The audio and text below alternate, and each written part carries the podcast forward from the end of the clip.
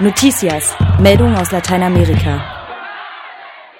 Bolivien führt eine Versicherung für Journalisten ein. Wie Amerika21.de und Blickpunkt-lateinamerika.de berichten, haben Journalisten in Bolivien erstmals Rechtsanspruch auf einen Versicherungsschutz bei Krankheit, Invalidität und Tod. Die staatliche Tageszeitung Cambio habe bekannt gegeben, dass der bolivianische Präsident Evo Morales Anfang vergangener Woche ein entsprechendes Gesetz unterzeichnet habe. Es soll ein staatlich verwalteter Fonds eingerichtet werden, in den Medienunternehmen ein Prozent ihrer monatlichen Bruttoeinkommen einzahlen. Eine Ausnahme ist hierbei für Medien indigener Völker, interkultureller und afro-bolivianischer Gemeinschaften vorgesehen. Sie müssen nur 0,25 Prozent ihres Einkommens in den Fonds einzahlen. Das Gesetz provozierte auch Kritik. Präsident Morales habe Medienbesitzern wiederholt tendenziöse Berichterstattung vorgeworfen und die Journalisten zu mehr Unabhängigkeit aufgefordert. Vor allem der staatlich verwaltete Verwaltungsfonds stieß auf Kritik. Der Staat eigne sich fremde Gelder an, so der Vorwurf. Zudem seien keine Medienvertreter an der Ausarbeitung des Gesetzes beteiligt gewesen.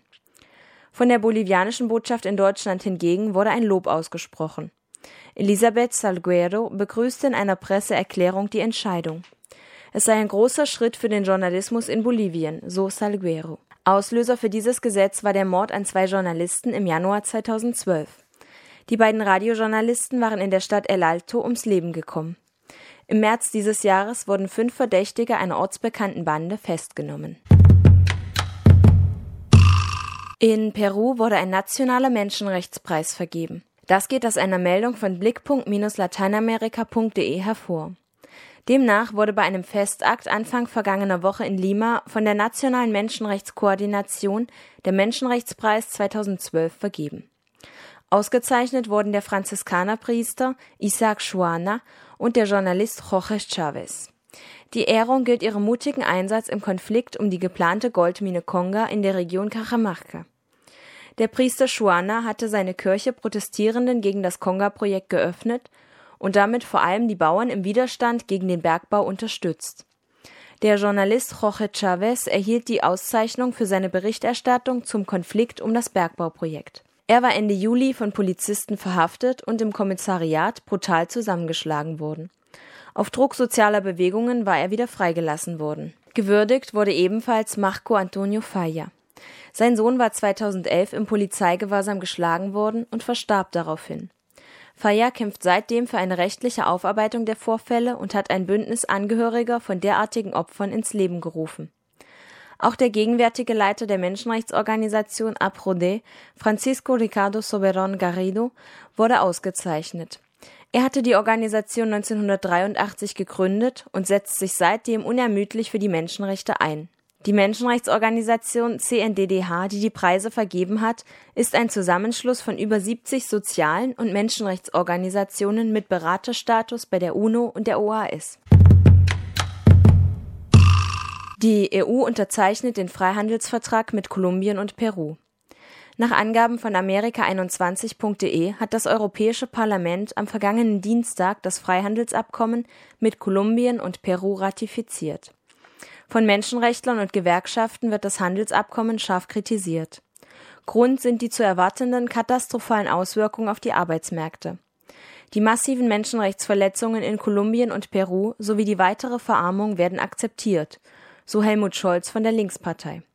Scholz verwies auch darauf, dass in dem Abkommen keinerlei Mechanismen für die Sanktionierung staatlicher Rechtsverstöße vorgesehen seien. Der SPD-Europaabgeordnete urteilt anders. Er sieht die Etablierung neuer Standards, da sich die beteiligten Länder schriftlich auf die Einhaltung grundlegender Gewerkschafts- und Menschenrechte geeinigt hätten.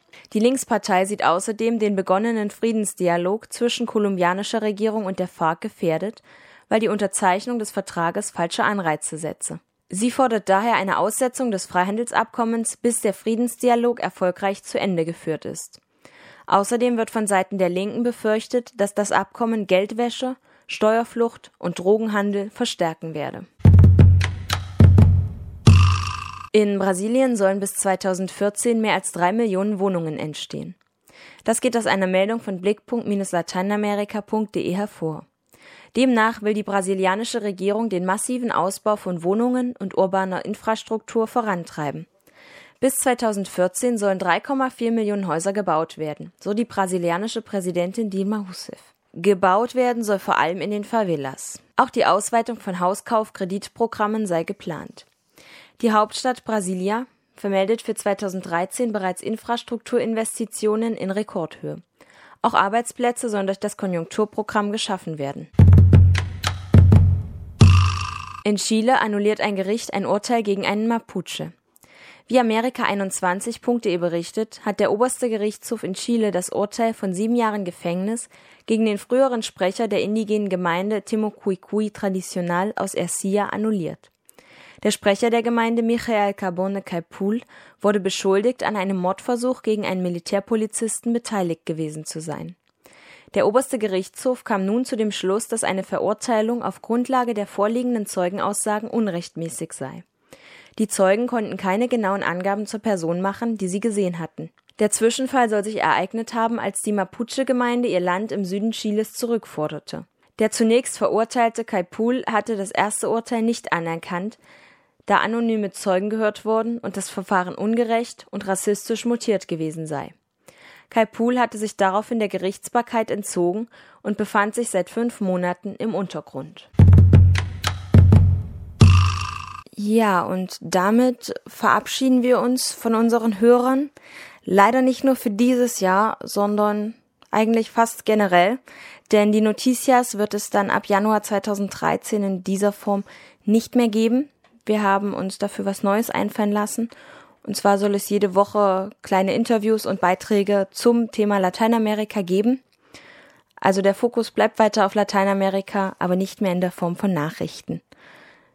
Ich bedanke mich an dieser Stelle bei unseren treuen Hörern. Ich wünsche Ihnen frohe Weihnachten und einen guten Rutsch.